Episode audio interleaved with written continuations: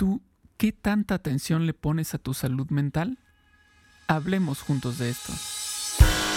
Bienvenidos todos a Supervive. Un movimiento para vivir con más salud, felicidad y, resiliencia. Él es Paco McSweeney. Ella es Aide Granados. Y juntos y juntas hablamos de esto. Porque valoras tu salud tanto como valoras a tu familia Supervive es para ti. Este podcast es para ti. El contenido es informativo y educativo. Sin embargo, de ninguna manera constituye consejo médico o sustituye una consulta con un profesional de la salud. Las opiniones expresadas por nuestros invitados son personales y su participación no implica un respaldo a ellos o a la entidad que representen. En este episodio vamos a platicar de un tema de esos que que luego son como temas tabú, ¿no? Que pareciera ser un tabú.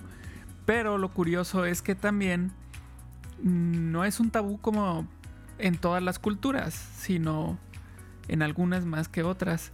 Y en la cultura hispana, en particular, pues sí, se podría considerar que el tema que vamos a platicar hoy es un tabú.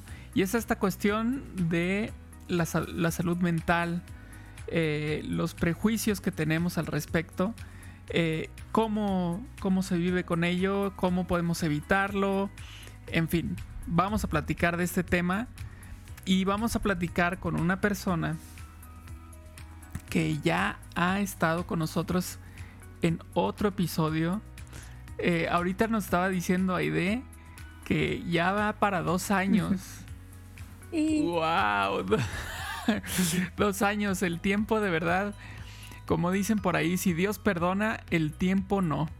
El tiempo no perdona, ese sigue su marcha, sigue avanzando. Y bueno, esta es una prueba de ello.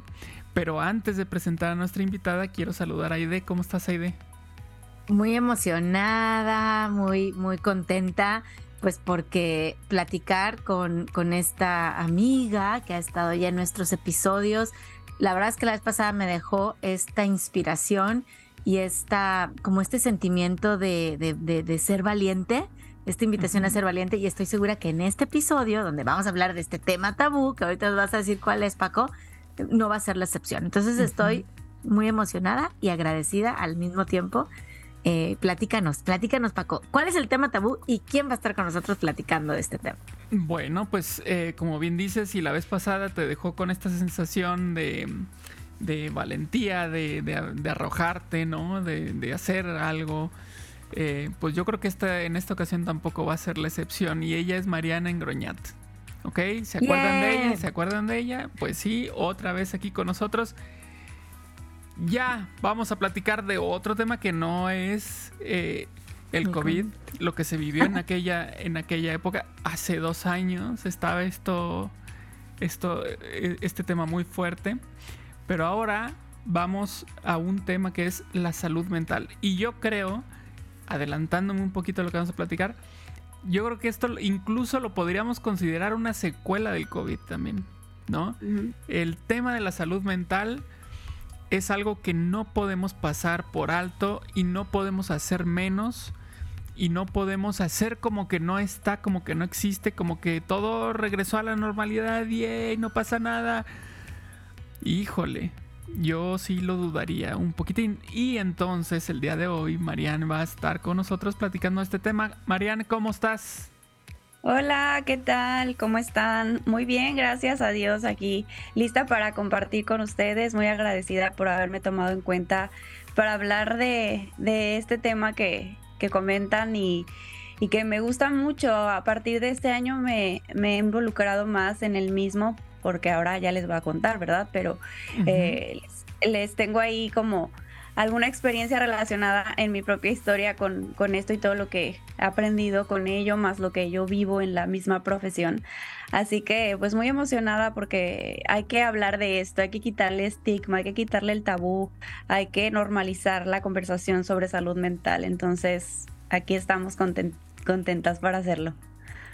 Perfecto, perfecto. Muchísimas gracias por aceptar, por estar aquí otra vez con nosotros, por volver a un tema no fácil, ¿no? Así como, como lo fue el, episodio en el que nos acompañaste, como lo es eh, este tema, no es un tema fácil y te agradezco mucho que estés aquí platicando. Em, bueno, en esta búsqueda de información sobre este tema de la salud mental, pues existió por ahí una entrevista en donde la psicóloga Sheryl Seigler expresa que los hispanos no quieren ser vistos como enfermos mentales o no mm. aptos. Y por eso no hablan de problemas mentales. O sea, podríamos decir un tipo de negación, ¿no? Ah, si, no lo, si, si no lo hablo es porque entonces no existe en teoría. Así. ¿Tú has vivido o presenciado esto? Sí, fíjense que eh, me considero desde mi parte como personal, les voy a tratar de contar así en resumidas cuentas tanto mi parte personal, pero también la parte de acompañamiento. Les voy a decir, previamente por qué en la parte de acompañamiento. Bueno, yo me dedico a la nutrición y mi trabajo básicamente es eh, la consultoría nutricional principalmente en mujeres eh, de edades entre 20 a 60 años, que tiene mucha relación eh, enfocada en la parte de la insatisfacción corporal, en la necesidad de encontrar una, un espacio, ¿no? Donde poder sanar esa relación que tienen con cuerpo, eh, alimentos, etcétera. Y dentro de este espacio de consultoría que, que yo llamo o que trato de trabajar con un modelo de nutrición muy gentil, donde se trabaja mucho la autocompasión, me he encontrado con, que mis consultantes, justo como ustedes decían, a raíz de la pandemia, a partir del 2020 y los, años que han surgido hasta ahora, pues llegan con eh, o ya con un diagnóstico de algún padecimiento, enfermedad mental, ¿no? De algún psiquiatra, o bien con signos y síntomas que aunque yo no soy la especialista que tuvo eh, la, preparación, ¿verdad? Para hacer un diagnóstico, hay signos, em, ah, nos, nos volvemos como eh, sensibles a estos signos de, alerta, ¿verdad? Que te hablan de que esta persona pues necesitaría trabajar con algún especialista en salud mental porque la alimentación no le es suficiente, ¿sí? Entonces, pues me, desde mi propia experiencia, eh, he visto esto, ¿por qué? Porque existe cuando empiezo a ver, ¿no? Que eh, las personas se sienten cada vez más cansadas, eh, se sienten cada vez más insatisfechas, tanto con lo, que hacen, ¿no? De su vida en, en, materia de bienestar, como que nunca encuentran el equilibrio, ¿verdad? Para hacerlo, o creen que es muy difícil, etcétera. Y es porque traen una carga bien pesada de, eh, de dificultad para gestionar esas emociones y esos mismos prejuicios, ¿no? Y a la hora de que empiezo a hacer la entrevista y, me doy cuenta de esto, es la pregunta, ¿no? ¿Alguna vez has asistido a algún acompañamiento psicoterapéutico? Y ya te responden que sí, que no, ¿verdad? La mayoría en su caso es un no.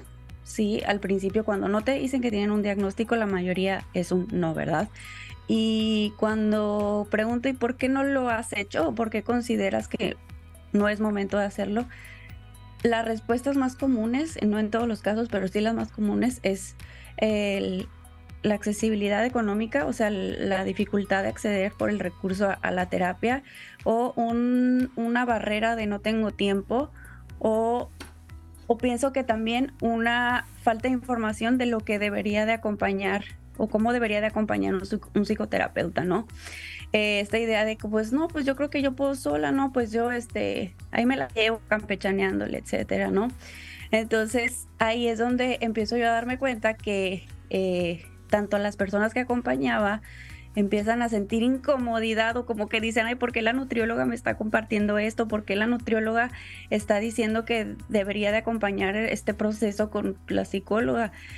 Que eh, en un principio pues sí se sacan de onda, pero como tengo esta, me gusta mucho, me parece muy necesario abrir la conversación en ello, ¿no? Y de normalizarlo, me encuentro con yo contarles mi propia historia y les cuento yo que eh, pues para mí también era como tema tabú en mi vida. Yo tengo 29 años ahora, pero eh, en el 2020, igual cuando empieza todo esta, este tema de la pandemia, Es más, yo creo que antes, más bien, corrijo, antes del 2020, saliendo de la universidad y que estaba ya en este punto de elegir, ¿no? ¿Qué voy a hacer con mi vida?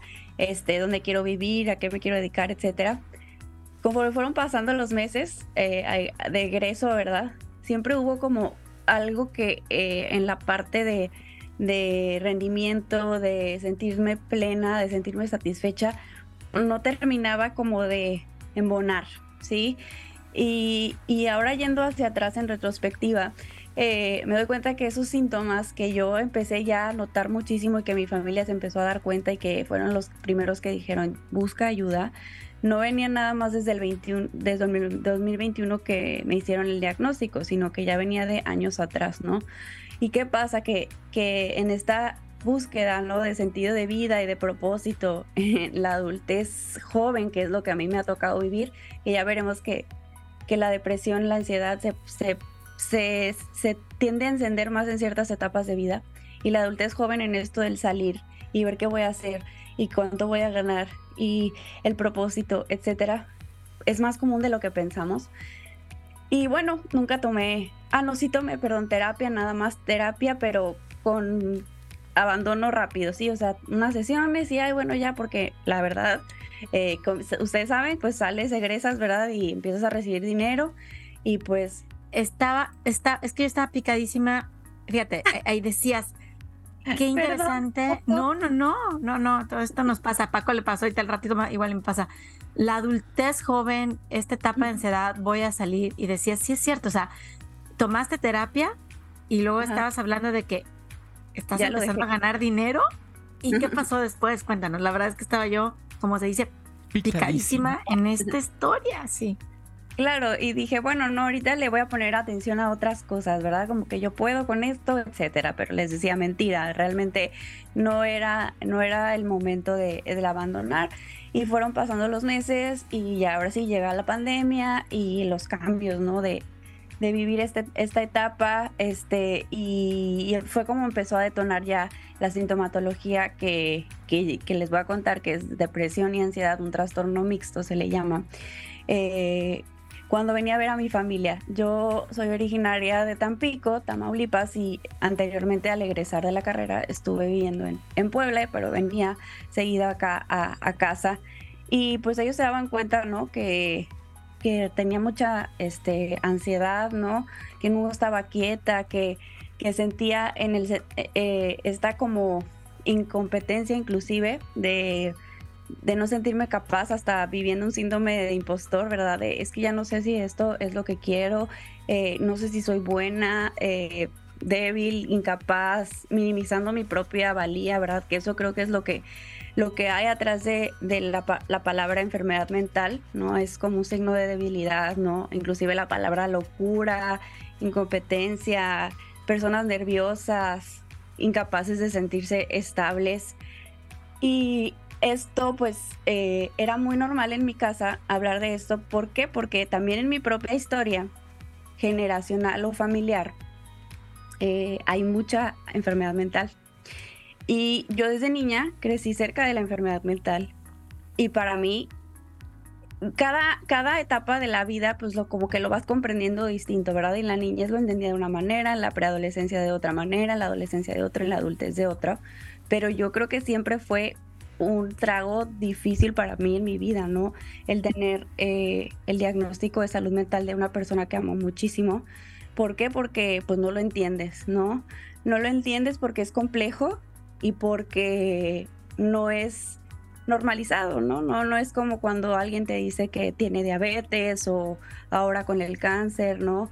O este, problemas eh, digestivos, no sé, muchas enfermedades que son físicas, ¿no? Del órgano eh, del cerebro. Pero bueno, esto ayudó mucho porque varias personas dentro del núcleo familiar, tanto del núcleo primario como de generaciones previas, eh, tenían síntomas tanto de depresión como de ansiedad, trastornos de límite de personalidad, muchas cuestiones que, si bien son heredables, ¿verdad? Y entonces esto empezaba a prender como un foquito en, los ojos de mis papás, que yo, yo soy hija única, y, y pues digo, cualquier padre yo creo que al ver que algo no está bien con su hijo o hija, pues va a buscar eh, ayudar, ¿no? Entonces sus recomendaciones siempre fueron, háblale a tal médica o a tal médico que te evalúe, platica con él y así fue que, fue que en el 2021 ya decido tener una cita con la primera vez que acudía a psiquiatra a distancia con una doctora en la Ciudad de México. Y la verdad es que muy cómoda. Me, hizo sentir muy cómoda porque, les digo, yo ya había crecido, ¿no? Con, con un diagnóstico muy cercano y, y esto pues era normal de cierta manera, ¿no? Entendía que me iban a dar fármacos, entendía que esto iba con, con llevar eh, terapia, que iba a ser todo un camino por recorrer. No me asustaba, pero a la vez yo decía, pero ¿por qué si estoy tan joven? Pero ¿por qué si apenas voy empezando este, la vida en general, no? Eh, digo, la pandemia me había, antes de, de la historia que les conté en el podcast pasado, pues no me había tratado tan mal como para sentirme de esa manera, ¿verdad? Entonces, bueno, ella me dice, eh, sí, tienes un trastorno mixto depresivo ansioso, vas a tomar este medicamento, era un estabilizador del estado de ánimo bastante ligero. Y yo, bueno, va, vamos a empezar y vas a estar tomando psicoterapia y quiero que hagas ejercicio y quiero que esto y que el otro, etcétera. A la vez me otro diagnóstico que eh, a lo mejor lo han escuchado hablar, que ahorita como que también está mucho de auge, que es el, el en inglés es el ADHD, el T de trastorno eh, de déficit de atención e hiperactividad, que también por ahí lo estoy viendo un montón ahora que, que, lo están diagnosticando, ¿verdad? Como este sobrepensar, sobrepensar y, y, y no estar quieto con pensamientos. Entonces fue como, ok, vamos a estudiar. Y ella me, me mandaba lecturas, me mandaba eh, tareas, ¿no? En ese sentido de poder decir, eh, vamos a informarnos, quiero que te informes de lo que tienes. Y, y así fue como fui eh, empezando este camino. Me tomaron varias semanas en estabilizar como con los síntomas que puedes traer con el medicamento, que la verdad era muy ligero, pero en lo que me acostumbraba a la sensación de tomarlo. pero después empecé a ver una diferencia, pero muy, muy marcada de 0 días de tratamiento a 21 días de tratamiento, ¿no? Sin hacer gran circo y maravillas, este, simplemente con el hecho de tomar ese fármaco que iba a hacer que la serotonina, que es la hormona, una de las hormonas que eh, nos estabiliza el estado de ánimo, se utilizará de mejor manera, ¿no?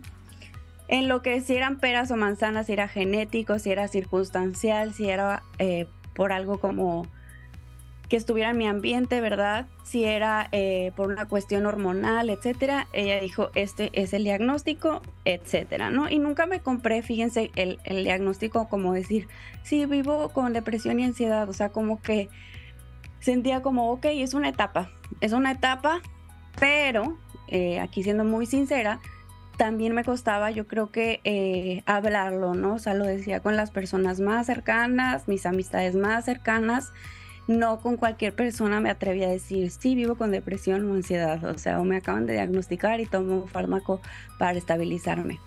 Por lo mismo, ¿no? Como ustedes mencionaban en la pregunta, este, por todo lo que esto significa. Entonces, creo que eh, volviendo a, al punto inicial de esta pregunta, lo viví tanto viendo yo acompañando a otras personas como yo dentro de mi propia historia, el, el sentir que que no, esto no se dice, esto se queda aquí de secretito en, entre las personas que más amo.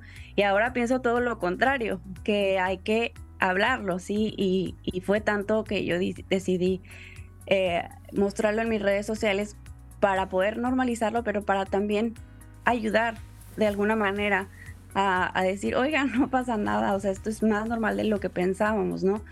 Justo también en el camino, ese mismo camino que, que empecé a tomar de el medicamento y todo el diagnóstico, em, pues me preguntaban mis amigos, mis amigas sobre todo, ¿y, y, qué va a pasar? ¿Y qué sientes? ¿Y esto para qué es? Etcétera, ¿no? Y era una curiosidad genuina, pero sin tabú y era bonito porque podíamos como que investigar, porque otras me decían, Ay, yo creo que yo también me siento así, ¿será que sea buena idea encontrar este, eh, pásame el número de la médica o este, yo creo que en terapia voy a preguntarle a mi psicoterapeuta si sería buena idea tener una interconsulta. No sé, empezó a ver como curiosidad. Y así fue como me fui dando cuenta que muchas personas en esa misma edad, o sea, de mi generación, digamos, estaban viviendo claro. Pues síntomas muy similares. Entonces yo decía, mm, ok, esto no es tan raro como yo pensaba de niña que, que cuando lo tenía aquí en casa era como, seguro soy la única rara que vive esto en la casa y, la realidad es que no. Por eso, por eso les cuento que, que sí, sí sé de esto. wow. Eh, gracias, gracias, gracias, Mariane. Eh, ah, fuera del aire decías, y creo que así también iniciaste diciendo, no soy la experta en hablar de esto, pero eres la experta, eh, porque eres, eres una persona que lo, está viviendo, lo ha vivido, y para mí eso, eso vale toda credencial. Yo te escucho y además de tomar nota, porque saben que tomo notas, de verdad que se me queda aquí en mi corazón em, el compromiso de normalizar esta conversación. En mi casa, con mi hija, quien, quien a sus 13 años ha tenido por años terapia, yo que también tengo terapia, ¿verdad? Mi marido me faltaba mandarlo a terapia, eh, con mis amigos, con mis amigas a través de este episodio. Por eso estamos hablando de salud mental y prejuicios. Y, quiero, quiero, quiero hacer, preguntarte y hacer esta reflexión. Cuando algo nos duele físicamente, vamos a poner algo bien sencillo, la cabeza. Me duele la cabeza, ¿no? Y corro y me tomo el Tylenol o el Advil o lo que me vaya a tomar, el mejor alito, ¿no? Pero si me duele, vamos a decirlo, algo emocional, como tú hablaste del cerebro, o sea, mis emociones, qué vergüenza me da, o sea, ahorita voy a hablar de la pena y la vergüenza, decir que me estoy tomando una pastilla que me ayude con mis emociones. ¿Me explico? O sea, no me da pena decir, oye, ¿tienes un Advil en la, en la bolsa? Un mejoralito que me puedas pasar. Eso, eso es normal, yo lo traigo en mi bolsa. Claro, no, no estoy diciendo que pide una pastilla, o sea, por eso voy a un psiquiatra, no, hay una evaluación. Pero a lo que voy es, me da pena. Y el otro día leía que uno de los Aquí en Estados Unidos le llaman los determinantes sociales de la salud, o sea, ¿qué determina la salud de una comunidad? Y uno de los más grandes en la comunidad hispana es la vergüenza, la pena. O sea, porque... Sí, porque tengo vergüenza, pena, no voy al doctor, menos un psicólogo o menos un psiquiatra, porque tengo pena. Entonces, el hecho de que tú estés abriendo esta conversación en tus redes sociales, con tus consultantes, o sea, cuando tú estás dando esta parte, hablar de nutrición, yo creo que es un paso tremendamente grande para que esa pena se, la, sobrellevemos. O sea, si no la pasamos, pues nos vamos a seguir sintiendo mal. Paco, ¿qué, opinas? ¿Qué opino? Fíjate que ahorita en, en lo que contestaba Marianne, eh, vinieron un montón de cosas así a, la cabeza. Ya ves que de repente así me pasa. Y una de ellas fue este fenómeno de, mm, de que esta cuestión como comunitaria, como social, que voy a poner un ejemplo. Eh, nadie ve, mm, eh, no sé, una no sé, una tienda que está ahí en la calle, hasta que alguien viene y te dice, yo ya fui a esa tienda y, venden tal cosa y está buena. Y entonces ya entra en, la mente de, las demás personas ese lugar, ¿sabes? O sea, es un ejemplo así un poco burdo, pero lo, que quiero, lo que quiero decir es, hasta que alguien no no te presenta algo de manera normal, de manera eh, vivencial, que te platica desde su experiencia, eh, muchas veces si no sucede eso, jamás lo voy a considerar, jamás lo voy a ver, jamás se me va a ocurrir, ni se me va a antojar, ni lo voy a procurar. Pero cuando ya alguien llega y me dice, mira, yo hice esto, vi esto, conocí esto, experimenté esto y me fue así. Ya en ese momento lo empiezo a considerar, ¿no? Mm. Y yo creo que lo que, lo que está pasando ahorita con, todo esto que nos platicabas, eh, que en tus consultas, que con tus amistades, con tu familia, al estarlo platicando y sobre todo con este enfoque de normalizar, eh, yo creo que abres esa, esa puerta para que más gente diga, ah, mira, puedo pasar por aquí, puedo intentarlo, puedo considerarlo siquiera, ¿no? Así de, bueno, al menos le voy a dar una, una oportunidad, porque pues bueno, también puede ser que alguien, tú cuando nos te estabas contando esto, creo que comenzaste con algo muy eh, esencial para mí, que, que dijiste, me sentí muy cómoda. Y, bueno, pues obviamente habrá gente que, no se sienta cómoda con, con una persona, pues lo intentará con otra, ¿no?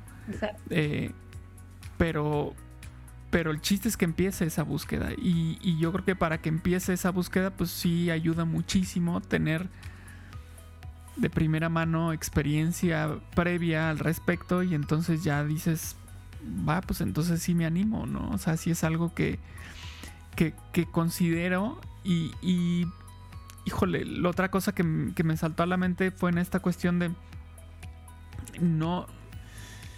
A veces es difícil también caer en cuenta de estas opciones o de estas posibilidades porque son temas, como decíamos al principio, como tabú, no tengo mucha información en realidad el tema del, cerebro como, como, órgano también está todavía en, mucha, mucha, mucha em, exploración, conocimiento, aprendizaje. Eh, ahorita Aide nos decía un ejemplo con respecto a, pues, te duele la cabeza, te tomas esto, ¿no? Pero cuando es algo que, y lo entrecomillo, cuando es algo intangible, o sea, no me está doliendo la cabeza, no se me rompió un hueso, este, no tengo, eh, no estornudo todo, todo el tiempo. Es algo que ni siquiera te puedo describir tal vez. Cuando pasa eso, se complica todavía más el, pensar, ¿y ahora dónde? ¿A dónde, en, dónde tengo que atender esto? Es más, ¿a quién le cuento? Porque está esta, este tabú también de, normalmente uno piensa, eh, ve al psicólogo, y ya de entrada el psicólogo es así como que, ay, pues eh, entra este, este pensamiento que decías al principio, Marian, también de yo puedo solo, ¿no? ¿Para qué voy al psicólogo? Pues yo, ¿Para qué gasto dinero? ¿Para qué gasto? ¿Para qué gasto? Pero cuando llegan al tema del psiquiatra, no, bueno, ahí sí, peor tantito, ¿no? Porque ya dices, no, pues ni que estuviera yo loco. Oh, que la canción. No, no se trata de que estés loco, o sea, es, eh, es así como está el, pediatra, el, reumatólogo, el, el cardiólogo, o sea, ¿con quién voy para el corazón? Pues, pues así, está, así está el psiquiatra, ¿no? Entonces, aceptarlo sin esta carga que normalmente tiene esta, esta profesión, el, este, este médico que, como nos decía Marian también, pues sí, te va a dar medicamentos, muchas veces son medicamentos que, consideramos pesados, muchas otras no, pero nosotros no somos los especialistas, ¿no? Pero esta carga que tiene la profesión de psiquiatría, por las películas, por lo que se platica en libros, lo que tú quieras, pues se la tendremos que estar quitando poco a poco o más rápido que este que lo que quisiéramos este tendría que serlo para que la gente ya lo considere sin miedo a, ¿qué van a decir? Van a decir que estoy loco. O me van a dar un medicamento y voy a estar como zombie. Eh, o sea, creo yo que el, platicarlo eh, nos abre esta posibilidad de considerarlo y decir, pues no está tan mal intentarle por ahí. Sí, se va a ver toda la diferencia, ¿no? Y como decían hace un momento, pues si existen fármacos para tratar eh, la cefalea, el dolor de cabeza, para tratar la gastritis, el colon irritable y lo tomas con una normalidad. Inclusive estás en una reunión, a lo mejor no con tu círculo íntimo, pero platicas que fuiste, o sea, que tienes ahorita dolores este, intestinales y estás tomando tal pastilla. Hablas de hablas normal con normalidad de los síntomas eh, de, de todos tus órganos pero no del cerebro. Cuando pues es un un complemento vital, ¿verdad? Eh, en, nuestro, en nuestro funcionamiento, en nuestra salud. Pero creo que también aquí tiene, tiene mucho que ver eh, encontrar, como ustedes decían, el, la persona adecuada, ¿verdad? Si no te sentiste a gusto con psicoterapeuta o psiquiatra de primera instancia, hay un abanico de posibilidades muy amplio. ¿Por qué? Porque también eh, así hay personalidades, hay actitudes también, o sea, hay, hay códigos de cómo los médicos trabajan. La verdad es que yo he conocido hasta ahora, tengo de mi lista de, psiquiatras cuatro, o sea, yo no nomás conocía, conocía a otros tres más. ¿Por qué? Porque pues después se vino otras cuestiones, ¿verdad? De, como decías al principio, Paco, de, de la secuela tan grande de, del COVID, en mi caso, que fue muy fuerte. Entonces, sí puedo tener como ya referencia y decir, ah, de este me gustó este, de aquel, la verdad no me hallé con esto, etcétera, ¿no? Y estar así probando, porque así probamos inclusive eh, con los nutriólogos, o sea, las personas que han ido al nutriólogo, seguramente, qué padre que solo han ido, si han solo ido con uno, que se sintieran cómodos, sería una gran, gran este, bendición, pero la realidad es que a veces no es así, o sea, vas probando y, a ver, también de acuerdo a tu etapa de vida, ¿verdad? ¿Cómo te sientes en ese momento con quién haces más, más clic, como dicen. Claro, y no ponerle como la cruz cruz si, si, si alguien no me cayó, no me sentí bien. Yo creo que somos personas y, como tú bien dices, pues andamos buscando con quién. Yo siempre digo, como, ¿con quién me voy a casar? ¿No? Con mis doctores yo digo, bueno, a ver, ¿con quién me siento yo? ¿Con quién le voy a confiar? Porque le estoy confiando mi vida al terapeuta, al psiquiatra, a mi oncólogo, a mi cardiólogo. Ah, no, estoy poniendo parte de mi vida, de mi ser en sus manos. Entonces es bien válido eh, ir a esas consultas. Tú dijiste una palabra que me encanta, que es la curiosidad. Eh, no es como que no haya de otra, es que voy con curiosidad. Oye, yo acabo de ir ahorita en la tarde a un neumólogo para mi hija. Digo, bueno, me gustó, no me gustó, que sí, que no, qué otras posibilidades voy a tener. Pero vayamos a hablar de este tema de salud mental, obviamente sin prejuicios, como lo estamos viendo eh, aquí, normalizados y normalizándolo y con curiosidad. O sea, iniciemos. O sea, yo creo que ese pedir ayuda, ese decir, me siento no, así, pero no sé cómo ni siquiera expresarlo, a lo mejor es comentarlo primero con el médico primario. A mí me han llegado a recomendar terapia mi médico prima, mi médica primaria, o sea, decir, oye, ¿no has considerado oye, ¿por qué no? Déjame ver. Entonces ya voy con un terapeuta, ¿verdad? O un psicólogo y él me puede referir con un psiquiatra. Entonces yo creo que es una cadenita eh, y vamos a encontrar estas, estas, estas soluciones. Mariane, yo te quiero preguntar, ¿qué podemos hacer o qué recomendación nos puedes dar para ir quitando de nuestro vocabulario palabras descalificantes en el tema de salud mental? O sea, por ejemplo, pues si no estás loco, no estás loca, ¿no? Eso para mí es una palabra descalificante, ¿no? O incompetente, ¿no? Em, digo, alguna recomendación, porque en verdad usarlas, no, ¿cómo te diré? De broma en broma, a veces somos bien bromistas, pesados, ¿no? Eh, pero son palabras que empiezan a descalificar mi salud mental. Pues yo creo que mucho tendrá que ver con la parte de psicoeducación, le llamamos, ¿no? Que es desde temprana edad. Sería buenísimo, ¿no? Encontrar como este, así como ahora les enseñan en las escuelas sobre alimentación, pues ahora como sería también bien importante hablar sobre eh, la emociones, sobre la gestión del estrés, sobre eh, normalizar que a veces nos podamos sentir con ansiedad o, con síntomas depresivos o, o, cómo transitar duelos, etcétera, ¿verdad? Pero todo eso tiene que ver con, con psicoeducación, ¿no? Que, que se da como en la escuela sería un punto ideal, pero a ver, hablemos desde casa, ¿verdad? Desde cómo nosotros como adultos, eh, en el caso de los que son padres, cómo es que podemos también fuma abrir la conversación sobre esto, porque imagínense en mi caso, ¿no? Que, que mis padres, por ejemplo, no hubieran tenido una mente abierta para, o sea, que no hubieran tenido experiencia previa y que no hubieran además tenido mente, mente abierta para ayudar, pues la historia hubiera sido distinta, ¿no? Y cómo, cómo hay casos, ¿no? En donde los hijos no se sienten cómodos para hablar con papás de esto, pero a lo mejor sí con un amigo, una amiga o con una profesora o con alguien que, que no sea del círculo familiar, pero por eso debería haber espacios también para, como estos, que están ustedes promoviendo para hablar de esto, ¿no?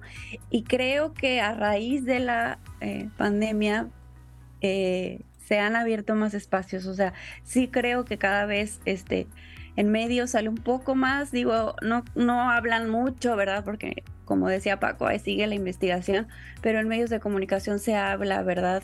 Ya de temas de trastornos de ansiedad, de depresión, que el síndrome del burnout. Hay eh, personas que se dedican a, a, difundir en redes sociales que a lo mejor no tienen una profesión en el área de la salud, pero a lo mejor no sé, eh, comparten, ¿no? Que está bien tomarte tu comprimido de pastilla en la mañana, ¿no?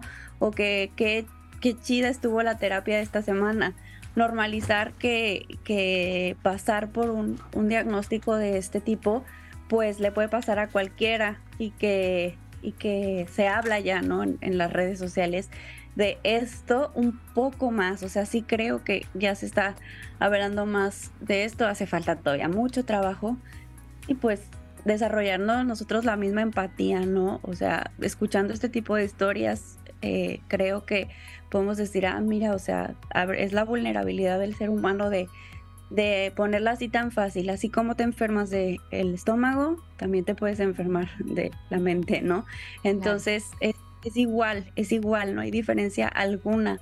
No te hace mejor, menor persona, em, no te va a quitar ninguna posibilidad de lograr tus sueños, de hacer eso que quieres, pero pues para eso necesitamos espacios, psicoeducación y abrir nosotros el, la mente para escuchar, a ver, y cuentan, o sea, hacer preguntas, aunque pueda sonar incómodo, ¿verdad? Pero, ¿y cómo te sentías? ¿Y, y, cómo supiste que debías de pedir ayuda? Etcétera, ¿no? A mí me gusta que, que las personas con las que platico sean curiosas para, pues para yo contarles lo que yo viví y a lo mejor despierto algo en ellos, ¿no? O a lo mejor para un familiar, ¿no? Me ha tocado dar testimonio de esto y, y ya me dicen como, ay, siento que sí, mi hija le serviría muchísimo esto que me estás diciendo. No podrás decir, claro, con gusto. O sea, hagamos esto, cadenita de, de compartir lo que, lo que sabemos y, y también darle, creo que, eh, difusión a, a, buscar, como les diré, como estos formas de apoyarnos eh, para encontrar, porque es un privilegio, la verdad, recibir atención de este tipo a nivel eh, psiquiátrico. Es un privilegio enorme y cuántas personas pues no tienen la posibilidad de, de, acceder a esto. Entonces, como también las personas que están en las instituciones, de qué manera se podría eh, ofertar mejores opciones para apoyar en salud pública, porque ahora está haciendo la tasa de enfermedades de condiciones mentales, se está yendo al alza, así como se está yendo al alza la diabetes, o sea, igual de importante eh, sería atender el núcleo de temas cardiovasculares, metabólicos, así como eh, la población que carga con diagnósticos de enfermedad mental, que, que eso impacta al país en muchas formas, en todo el mundo, ¿verdad? No solo en el país, en, todo el mundo y, y, salva vidas, o sea, las tasas de suicidio también, cómo van a la alza. Y, y ahora se habla de eso, ¿verdad? Antes que esperanzas poder tener conversación sobre esto. Ah, se habla de la epidemia de la soledad también, o sea, recientemente aquí en Estados Unidos estaba leyendo este, este informe, ¿no? Del General Surgeon de eh, es una epidemia esta parte y yo creo que a raíz de la pandemia otra vez viene todo el tema de la del isolation, ¿no? Y, se habla de ya es una epidemia y la gente está padeciendo, entonces que yo creo que lo hablen en los en los de investigación, en, en las escuelas, en las empresas. Las empresas ya están hablando de salud mental, ¿no? Eh, me encanta. Cuando a mí, te voy a decir una cosa, yo recién llegué aquí a Estados Unidos hace 12 años y me acuerdo muy bien, eh, a lo mejor al par de años que tratamos o iniciamos terapia para mi hija y era un rollo con el seguro médico que nos cubrieran las terapias. Ahorita, a mí el año pasado no tuve que pagar nada durante el último mes porque ya había llegado mi copay, todas gratis. Dije, wow, padrísimo, vamos a aprovechar. Pero esto es porque hay un, siento que sí hay una apertura. O sea, hay prejuicios en la comunidad hispana, tenemos que hablar de salud mental, pero al mismo tiempo ya empieza a ser este tema importante en empresa, gobierno, escuela, hospitales, etcétera, ¿no? Sí, sí, ah, o sea, ya, ya como se habla así de, de la diabetes, como les decía, o sea, cómo es que al rato también va a haber eh, bueno, ya hay, creo, este, sí, sí hay eh, awareness, este, como el, el estar pendientes de los meses, ¿verdad? De awareness en salud mental, etcétera. Todo eso igual es importante que, que lo demás que ya conocemos. Paco, ibas a comentar algo. Sí, no, es que eh, ahorita que, mencionaban con respecto a, por ejemplo, la educación, eh, con respecto a la salud mental en las escuelas, sin duda yo creo que eso es, algo importante. Sin embargo, creo que es, desde mi punto de vista, más importante tal vez la educación hacia los papás. Mira, yo me pongo, me pongo en tu lugar y pienso, en primera, mis papás mm, no tuvieron experiencia con respecto a enfermedades eh, mentales, ¿no? Gracias a Dios, pues no, no ha habido tal tema, ¿no? En tu caso sí, como nos platicabas. Entonces ellos ya tenían experiencia previa, ellos ya tenían un acercamiento de cierta manera a ese tipo de conflictos. En mi caso no. Entonces, Em, mis papás son de una generación en, en la que no se consideraba ningún tipo de problema de salud mental, ¿sabes? O sea, literal, el que va al psiquiatra es porque está loco. ¿no? Tiene esquizofrenia. Ajá, ajá, exacto. Y tiene que tomarse un medicamento, meterse en un asilo. Este, ah, ¿sí me explico? Pero ese es el concepto que tenía, tienen generacionalmente, ¿no? Yo no estoy culpándolos a ellos como personas, sino como colectivo, ¿no? Generacionalmente. Entonces, si yo les hubiera dicho, oigan, es que necesitaría yo creo que ir con...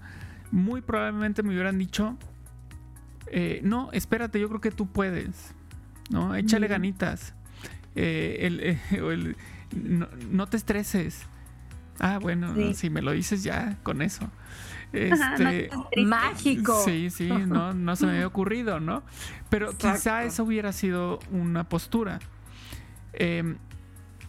Y quizá todavía eso exista en papás de mi gen, o sea, gente como yo, que tiene hijos de mi generación.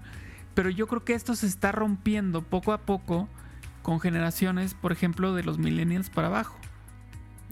Yo creo que ya se está, ya se está normalizando de una manera más abierta, digamos. Ya están entendiendo, estamos entendiendo. Esas generaciones nos están haciendo entender a nosotros que esto es algo que tenemos que, ver como una posibilidad y que se tiene que atender y que no es no es motivo de, de, vergüenza, ni de, ni de ser menos, ni nada por el estilo.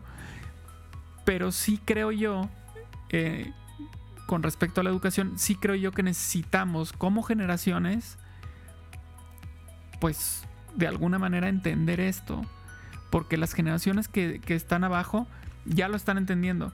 Sí, la escuela les puede ayudar, sí, por supuesto, pero les tocó vivir, por ejemplo, esto de la pandemia.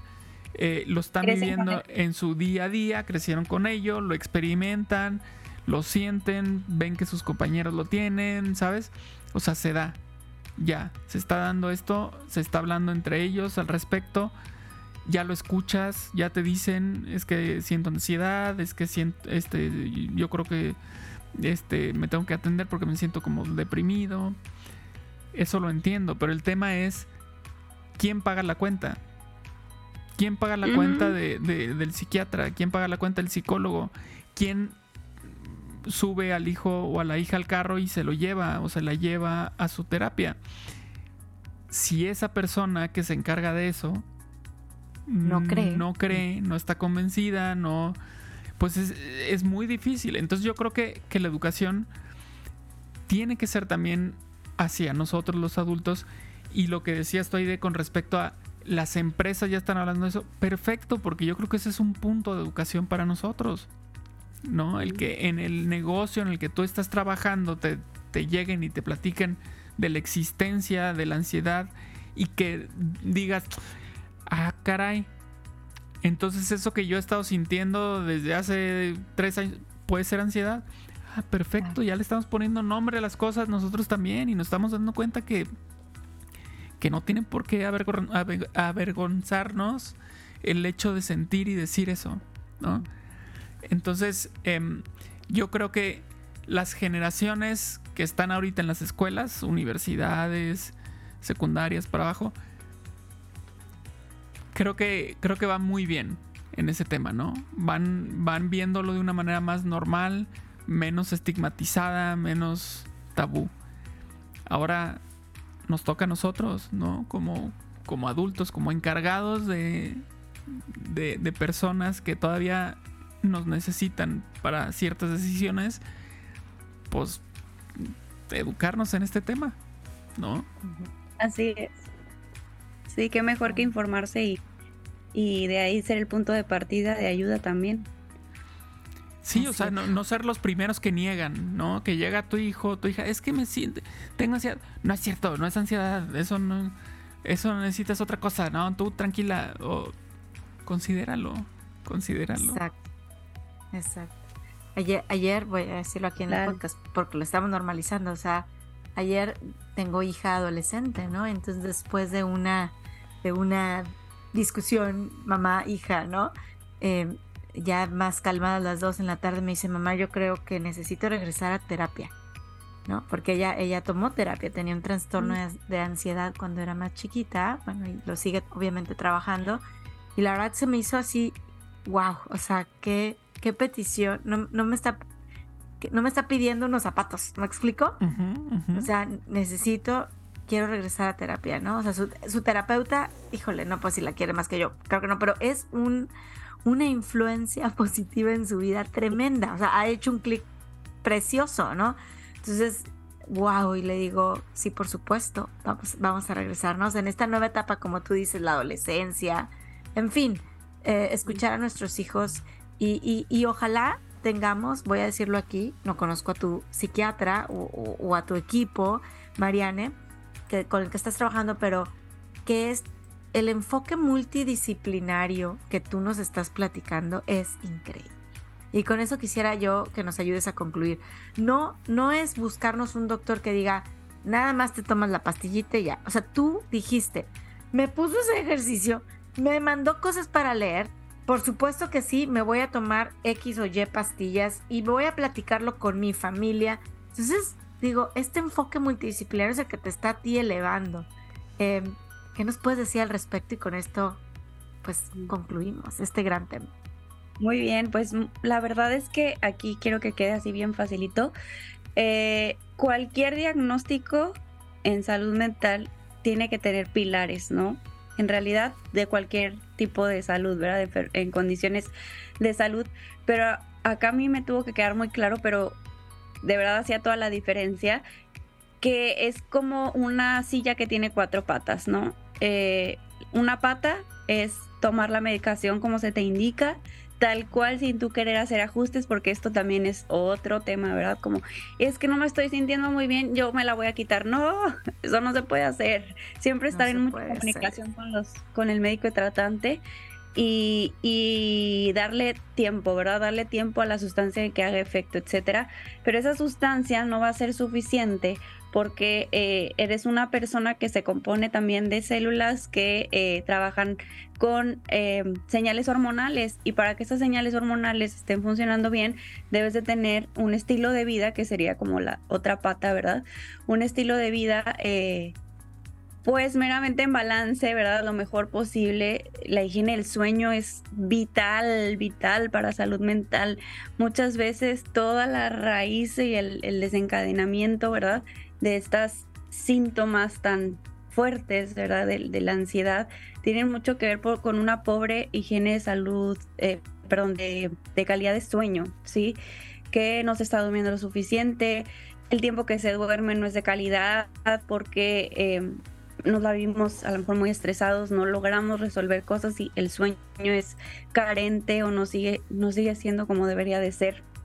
Eh, el tema de despertar a un horario específico, ¿no? El ser muy puntuales con nuestros horarios como cuando éramos niños y que nos tenían nuestros papás en de, de tal hora a tal hora te levantas, hay unas así todo eso de organización es muy importante para la mejoría de los mismos síntomas. La parte em, de la nutrición aquí, miren, podríamos hablar de otro podcast alrededor de esto, pero sí entender que, eh, que los nutrientes que llevamos a las células a través de la digestión también van a jugar un papel muy importante. ¿Por qué? Porque le dan estabilidad a las hormonas que les estoy contando.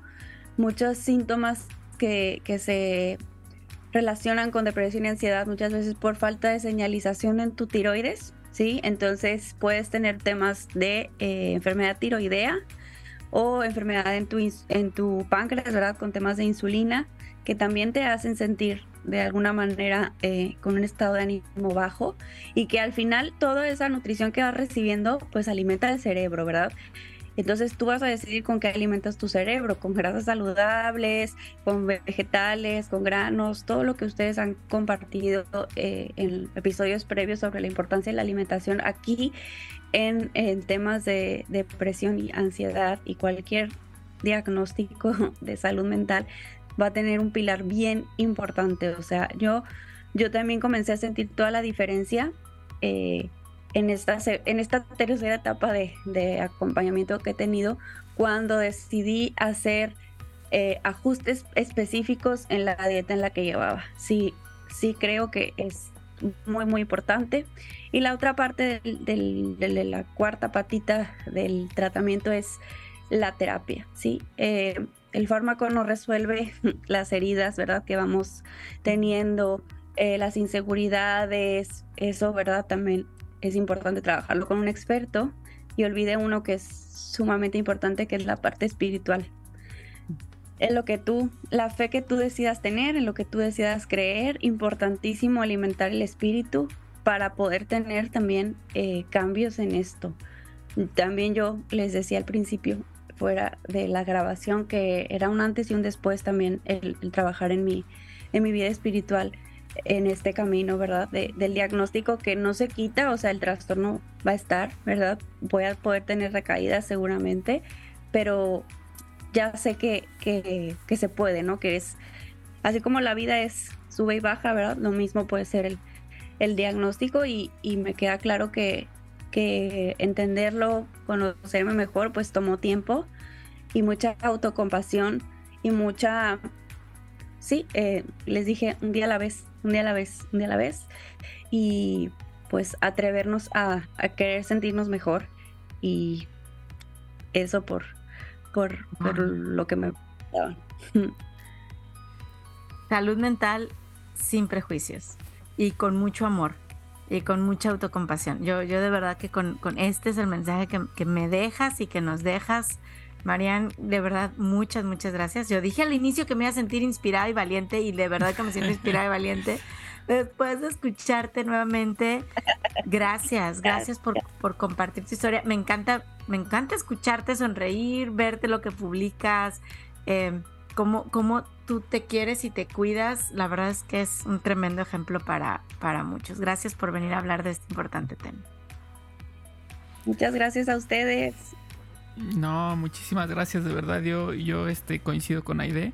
Es, es bonito ver ejemplos como el tuyo, el que compartes esa información, eh, esas emociones, eh, esa sonrisa, eh, siempre van a, ser de gran ayuda. Entonces, muchísimas gracias de verdad por estar aquí con nosotros. Al contrario, gracias a ustedes y bueno, lo que pueda ayudar a las personas que escuchan este episodio, cualquier duda eh, con cuanto a mi experiencia, lo mucho o poco que pueda aportar. Feliz de la vida de hacer este espacio para leerles y, platicar con ustedes. Mariane, ¿cómo te pueden seguir, buscar, encontrar, contactar? ¿Cómo, le podemos hacer? En, Instagram, Facebook, pero básicamente en Instagram que todo el mundo sabe usarlo y es más rápido, creo, de alguna manera.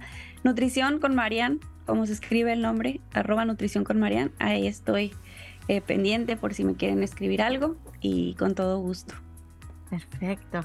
Bueno, pues que este tema que estamos hoy finalizando el 2023, a punto de iniciar el 2024, en verdad caiga en nuestro corazón y en nuestra mente como, como parte de nuestro plan de acción, como parte de nuestros propósitos, resoluciones que vamos a hacer.